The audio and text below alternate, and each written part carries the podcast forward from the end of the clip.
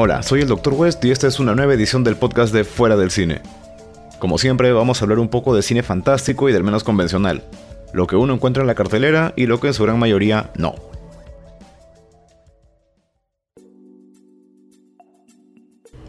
En las últimas semanas he tenido la suerte de poder colaborar con una editorial como es El Gato Descalzo para hacer una serie de conferencias, eh, una de ellas orientada a cómics y la otra orientada a cine de terror, que es el cine que más me gusta. No es la primera vez que participo de conferencias, la verdad es que eh, desde hace más o menos unos cuatro años, de grupo punto aparte, unos amigos míos que son creadores de cómics, ellos son ilustradores, guionistas, hacen de todo un poco eh, me conseguían lugar para poder participar en los eventos Horror Fest. Probablemente el único evento grande eh, orientado a cine de terror, o bueno, para la cultura del terror en general, que se desarrollaba pues en Lima. Y bueno, tenía la suerte de que cada año ellos me conseguían un lugar para poder exponer. ¿no? Desde el, en el 2014, por ejemplo, recuerdo que hablamos de Hellraiser, una de mis películas favoritas, si no es mi película favorita de todos los tiempos. Eh, luego tuvimos en el 2015 Evil Dead. En el 2016 hablamos de Alien, Alien, y el año pasado hablamos de Jeepers Creepers. Y felizmente justo este mismo año, el año 2017, tuve que hacer una doble exposición porque al día siguiente también me tocó exponer al respecto de Soul, el juego macabro, ya esta vez sí como fuera del cine. Y bueno, créanme, mantener una de estas exposiciones no es nada sencillo. mucha gente piensa que solamente se trata de decir, ah, bueno, pues como tú conoces este tema, párate ahí y habla un poco al respecto de eso, ¿no? No, no es nada fácil, créanme. Ya, yo he trabajado como docente un par de años y el hecho de tener la atención del público durante alrededor de 45 minutos por hora pedagógica no es nada sencillo. Eh, a estos eventos va gente de diferentes procedencias, de diferente trasfondo, digamos, de fanatismo, y es complicado mantener la atención de cada uno. Entonces uno tiene que hacer la, exposición de manera que sea agradable al público, que contenga temas, que toque aspectos que, que puedan llamarle la atención, y eso demanda tiempo. Hay que tomarse un buen rato para programar cada una de estas exposiciones, ir seleccionando las imágenes correctas para las diapositivas, porque eh, es complicado hacer una exposición eh, basada en cine sin tener imágenes. Ya bastante trabajo tengo haciendo esto como un podcast sin necesidad de mostrar imágenes eh, como para mantener a la gente en atención. Y bueno, dentro de, esto hay otros, otras dificultades como son, por ejemplo, mantener el material disponible. ¿No? A veces en el USB uno lo lleva a cualquier lugar y se le amarró la diapositiva y se fregó todo.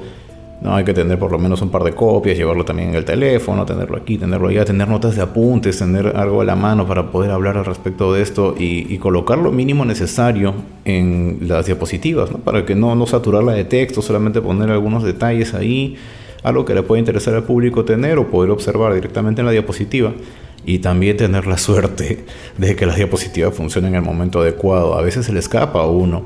Eh, han ocurrido casos en los que por ejemplo, ya sea porque el lugar era en campo abierto y hacía demasiada luz, las diapositivas simplemente no se veían, entonces uno tenía que dominar el espacio.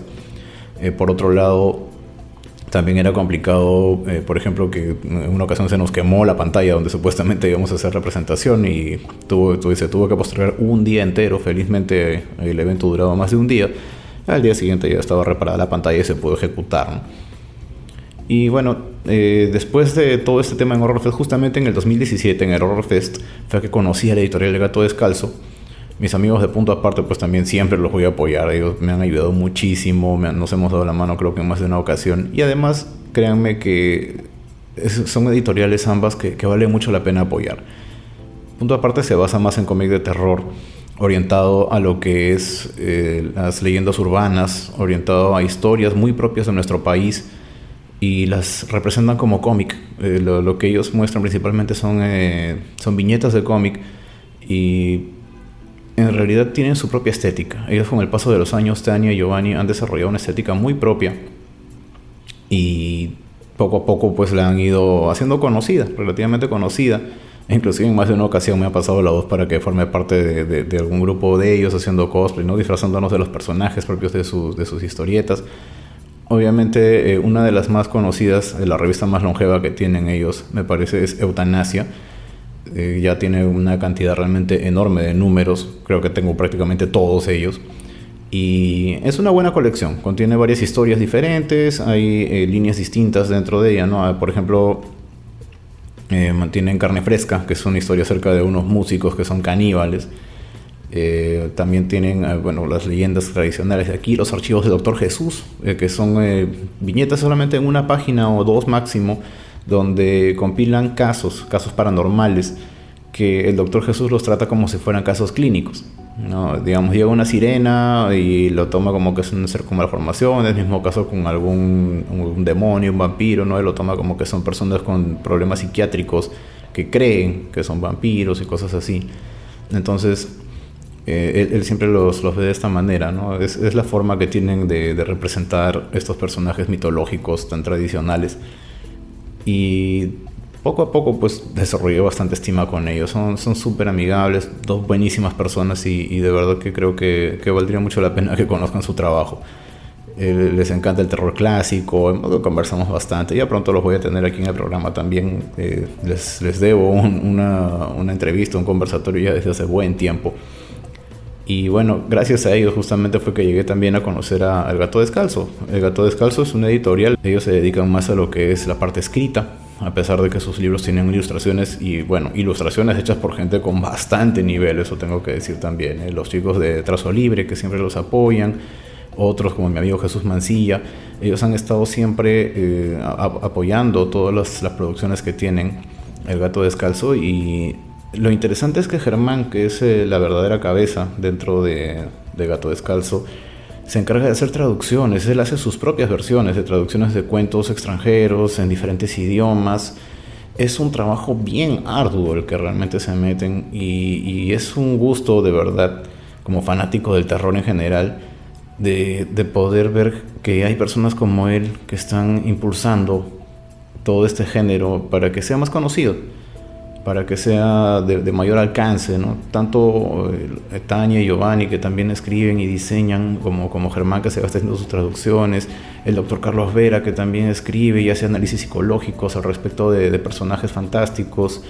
Eh, créanme, se está formando poquito a poco, me da muchísimo gusto ver que se está armando una suerte de, agrupación grande de, personas que están interesadas en dar a conocer el género de terror al público en general por eso cuando hay alguna feria, cuando hay algún evento o algo, búsquenlos, busquen a, estas dos marcas porque de verdad eh, les va a gustar. Tienen cualquier cantidad de cosas. Ah, por cierto, punto aparte, no solamente publica libros, sino que también hace lo que son manualidades.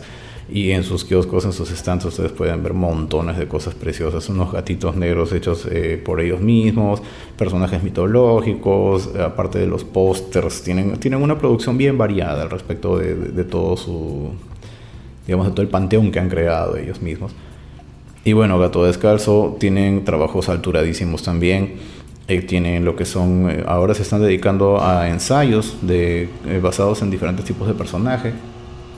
Hay personajes de cómics. el apoyo que les hice, por ejemplo, hace poco fue con respecto a Flash. A Germán le dio la idea de hacer un compilatorio, digamos, de la historia de, de quién es Flash y por qué es importante en el mundo de los cómics y me pasó la voz para que lo apoye justamente con un resumen acerca de quiénes son los villanos más importantes de Flash, tanto en los cómics como en las series. Paralelamente a eso, ya hemos trabajado antes. El primer trabajo que hicimos juntos fue cuando me invitaron a hacer una exposición al respecto del maestro John Carpenter, que la verdad para mí fue un gusto. Carpenter es uno de los grandes del cine de terror y vale muchísimo que el público aprenda un poquito de él. Ha tenido una vida bastante complicada y cualquier persona que haya crecido durante el transcurso de los 80s hasta comienzos de los 90s, definitivamente si ha visto cine de terror es ineludible que ha visto cine de Carpenter. Definitivamente en las películas que él ha hecho, como por ejemplo La Cosa, Christine, eh, inclusive algunas de acción como Rescate en el Barrio Chino, que está de aniversario justamente en estos días, eh, son películas que han, calado en todo el mundo, ¿no? empezando por Halloween, que es probablemente su obra maestra. ¿no? Creo que la citan siempre como su obra máxima, a pesar de que a mí me gusta mucho más La Cosa. Eh, la verdad es que él sentó las bases del horror moderno. Entonces, imagínense que me pidan a mí que hable al respecto de él. Fue wow. Me sentí súper halagado y creo que al público le gustó, la verdad, la presentación. Así que todos quedamos bastante contentos con, con lo realizado ese día. Ahora hemos estado trabajando con lo de Flash. Hace poco tuvimos la presentación del libro 13 cuentos peruanos sobre objetos malditos. Un compilatorio bastante simpático, ya lo leí. Está muy bonito, en serio. Y justamente me llamaron a mí para que hablara de objetos malditos en el cine de terror. Entonces es un tema bastante amplio. Pasamos por montones de películas, por montones de tipos distintos de objetos malditos, ¿no? Tenemos, por ejemplo, la caja de Hellraiser, eh, Christine también, que es una película de Carpenter acerca de un automóvil que tiene una maldición encima. Eh, que más hablamos hasta de un par de películas bastante extrañas, como por ejemplo La cama, la cama de la muerte, Deathbed, una película de los 70 de verdad bastante rara. O otras, por ejemplo, como The Mangler, que es una máquina planchadora que está maldita también. Entonces eh, se ha ido pasando por diferentes tipos de maldiciones, por diferentes tipos de objetos y la verdad es que ha sido muy gratificante poder hablar de ello. Dicho sea de paso, Katia, si me estás escuchando, muchas gracias por haber ido ese día, de verdad que representó muchísimo que hubiera algún conocido mío en el público. Entonces eh, es bastante gratificante a pesar del esfuerzo que demanda el estar haciendo esta clase de presentaciones y bueno, el gato descalzo me ha dado la gran noticia que próximamente vamos a estar en un poquito más de actividad, así que para donde ellos me llamen yo voy y, presento el tema que me digan, ¿no? Con tal que sea cine de terror, saben que estoy ahí. A propósito de eso, estén al tanto también de los anuncios si realmente les interesa ir a escuchar un poquito de este programa en vivo, porque, porque creo que voy a intentar grabar directamente toda la conferencia, dependiendo de qué tal me salga, y transmitirla aquí, así que vamos a ver cómo queda. Bien, para no alejarnos mucho del tema del cine, en estos días he podido ver varias películas. Por ejemplo, una que me llamaba muchísimo la atención desde que apareció el primer trailer, porque en serio que era impactante, se llama Hereditary. Aquí le pusieron el espantoso nombre del legado del diablo. Y créanme que es una película que vale muchísimo la pena ver. Ha sido impactante realmente eh, el, hecho de, de poder ver esta película porque usualmente uno se queja de que los trailers, los avances que uno ve por ahí, o las descripciones de las películas lo llevan a uno por el lugar incorrecto, ¿no? Le dicen a uno que la película trata de una cosa y cuando la va a ver resulta que trata de otra completamente diferente o que no era lo que uno esperaba, ¿no? Entonces eh, se, le quitan a uno las ganas de verlo, se le quita a uno la emoción y, se pierde bastante de, esto, de estos detalles. Afortunadamente, Hereditary juega en sentido completamente contrario a esto. ¿A qué me refiero? Lo que pasa en el avance, lo que hay en la descripción de la película por todos lados, no tiene nada que ver con la trama en realidad. La trama va mucho, pero mucho más allá de lo que sea que puedan haber visto. Así que si realmente pensaban de que ya entendían más o menos de, qué iba el asunto, si intuían de qué iba la película, por lo poco que se ha podido ver de ella, en serio, tienen que ir a verla. Tienen que ir a verla porque de verdad que está muy bien estructurada. Me llamó muchísimo la atención la forma en la que está hecha. No es una película para el público en general, eso sí, hay que ser bastante claros, no es una película para el público en general. ¿Por qué? Porque no tiene el tipo de terror que normalmente uno estaría acostumbrado a ver en las películas que llegan aquí al Perú. ¿Qué sucede? Aquí lamentablemente estamos muy acostumbrados al cine de terror con sobresaltos. la película tiene que hacerte saltar hasta el techo porque todo es silencio, silencio, silencio y de repente ¡boom! Escuchas un sonido fortísimo o aparece un rostro espantoso en plena pantalla y tú sales disparado hacia el techo del cine y te tienen que bajar luego con una escalera. Ya, señores, tenemos que ser sinceros, eso no es terror. Eso no es terror. Si acaso un sobresalto los asusta, bueno, hagan, le pidan a alguien que en cualquier momento durante el transcurso del día le cierre con fuerza la puerta de su cuarto y van a ver cómo van a saltar hasta el techo. Para eso no hay que hacer ciencia, para eso no hay que tener mucho, digamos, mucha especialidad en asustar. Un sobresalto puede pasar en cualquier momento, le puede pasar a quien sea. Sin embargo, lo que ocurre en Hereditary es completamente diferente a eso. Creo que mucha gente se, aburrió justamente por el hecho de que no, prácticamente no tiene ningún tipo de, de de estos de sobresalto. Pero creo que esas son las películas que más se le quedan a uno en la mente. Los hechos, las cosas que se desarrollan en la película de verdad que son sumamente impactantes y uno no se los espera. Cuando uno piensa que ya más o menos entendí, ah, por aquí la trama debe ir, pues no. Le da a uno media vuelta y le dice, no, por aquí no es. La base de la historia es acerca de una familia que al morir la abuela empiezan a, digamos que a desenmarañar un poquito el pasado de esta persona. Y empiezan a ocurrir una serie de hechos bastante desafortunados que hacen que la madre de familia empiece a afectarse a nivel nervioso, empiece a sentirse muy muy mal, empieza a pasar por una etapa de depresión muy fuerte, mientras que los hijos empiezan a pasar por otro tipo de cambios, ¿no? propios de la edad, propios de la curiosidad, en fin.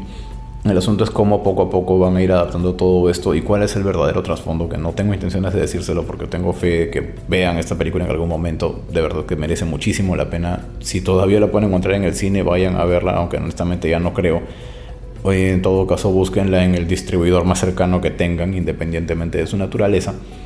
Pero sí, creo que, valdría mucho la pena que la vean. Les va a gustar. Hay momentos que me recordaron muchísimo a la estética de The Witch, esta otra película La Bruja, que también fue bastante criticada precisamente por lo mismo. Mucha gente la consideró una película muy aburrida, pero en lo personal creo que fue una de las mejores películas de terror que he visto en bastante tiempo. Te llega a dar, ambas películas llegan a dar esa sensación de pensar no debería estar viendo esto en este momento. esto está mal. Así a ese punto lo llevan. Entonces, ese es el nivel de terror que puede tener realmente esta historia. Por otro lado, por otro lado, y por cierto, gracias Rita por haberme acompañado a ver estas dos películas, porque con ella fuimos a ver Hereditary y también fuimos a ver The Lodgers. Una película que me llamó mucho la atención desde el póster, le pusieron de nombre Los Inquilinos en español. Y la estética que tenía es muy bonita. Es una película irlandesa y Efectivamente, lo que esperaba. La película tiene una estética preciosa. Realmente los escenarios que han utilizado, eh, digamos las ambientaciones, los vestuarios, todo. Gráficamente hablando, la película es muy atractiva. Sin embargo, creo que por alguna parte fue un error haber ido a ver The Lodgers después de haber visto Hereditary. Porque Hereditary me pareció tan fuerte que luego The Lodgers o Los Inquilinos sentí que era demasiado suave, que era una película a la que le faltaba más contundencia. Es una buena historia acerca de dos hermanos que, se quedan viviendo en una casa gigantesca y poco a poco nos van dando a conocer que aparentemente en su familia hay una suerte de maldición o algo por el estilo que los obliga a ellos a llevar una serie de, de reglas de vida que no pueden quebrantar. Si las quebrantan se van al demonio, si las quebrantan algo malo ocurre, si las quebrantan aparecen cosas que no deberían estar ahí. Y a la vez tampoco pueden darse el lujo de tener eh, contacto con, muchas personas porque eso está en contra de estas reglas.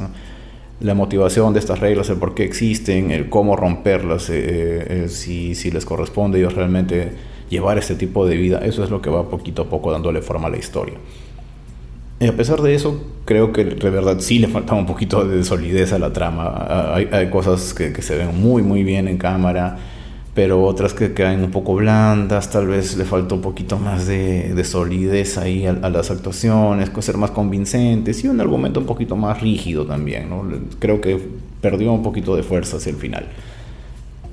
Sin embargo, como dije, es una película que da gusto verla. Realmente, si en algún momento quieren apreciar bonitos escenarios, y quieren ver una mansión irlandesa pues con todas las de la ley, pienso que vale mucho que la vean también. Es agradable, pero eso sí, procuren ir con una mente bastante abierta. Es una película bastante fresca, muy suave, muy tranquila, que tal vez no necesariamente da ese miedo, ese terror que uno lo hace también, eh, digamos, comerse las uñas de pánico, sino que es una, una buena historia, es un buen cuento digamos que podría tranquilamente haberse convertido en un corto. Creo que tal vez si lo hubieran puesto como algún episodio en una de estas series que pasan eh, historias de terror en capítulos de una hora, habría sido mucho mejor, funcionaría muchísimo mejor. Y bueno, lo último que he visto fue que ayer me fue el estreno de Ant-Man, Ant-Man and the Wasp, y era justamente lo que me esperaba. También soy fanático de Marvel, creo que a todo el mundo le consta que, sigo todo lo que son cómics y, y, películas de superhéroes. Y bueno, me gustó bastante también cómo le han hecho Scott Lang, el personaje protagónico, interpretado pues por Paul Rudd es un tremendo comediante este señor Paul Roth. De verdad, apenas le basta como mover una ceja y hace que uno se mate de la risa. El guion también es bastante gracioso. Y el desarrollo de la aventura también es bastante, digamos, fresco. Es bastante rápido de movimiento. Hace que uno se mantenga pegado a la pantalla todo el tiempo. Mucha gente estaba esperando conexiones, por ejemplo, con lo que pasa en Infinity War, con toda esta saga de Marvel. Pero esta es una historia completamente paralela. No hay mucho no hay mucho entrecruce con los hechos de Infinity War aún.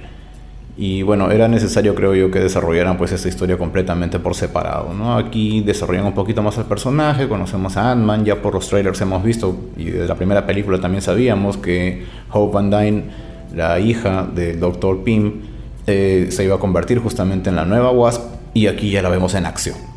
Los efectos especiales están a flor de piel, están por todos lados, están bien trabajados, generan escenas súper interesantes, eh, bastante acción. Y si bien es cierto que es sumamente entretenida, pues también tiene eso, eso, va en el lado de los pros. En el lado de los contras hay baches en el argumento propios de muchas películas de superhéroes, que bueno, uno tiene que ir también con la predisposición de decir, ah, ok, si es así como tienen que pasar las cosas, pues que pasen. Entonces, si están yendo a verla, simplemente digan, ok, voy a ir a divertirme un buen rato, a pasarla bastante bien y a ver en qué momento se conecta esto con Infinity War y se van a divertir, de eso no tengo duda alguna. Además es un gusto siempre ver a, actores del nivel de Michelle Pfeiffer, que ya se sabía que iba a aparecer en la película también por los avances, y por supuesto a Michael Douglas que también está ahí. Son tremendos actores y les han dado unos personajes bastante interesantes, ¿no? Entonces siempre van a realzar por completo eh, a los protagónicos, que son en este caso Paul Rudd y Evangeline Lilly. Lawrence Fishburne también aparece por ahí. han logrado juntar un, elenco bastante interesante, bastante llamativo. Y creo que para muchos a nivel de comedia el que se roba el show más allá de Paul Rudd todavía es Michael Peña, personaje que ya lo, ya lo habíamos visto antes con el nombre de Luis. Y que sus amigos siempre llanamente se roban el show cuando se trata de hacer comedia.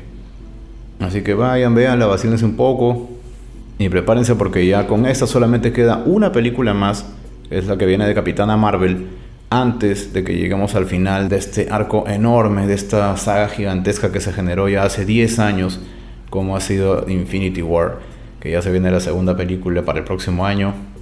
Y con eso cerraríamos esta década íntegra de películas de superhéroes de Marvel. Ha sido un gran viaje y estamos ya llegando hasta el final de esta historia.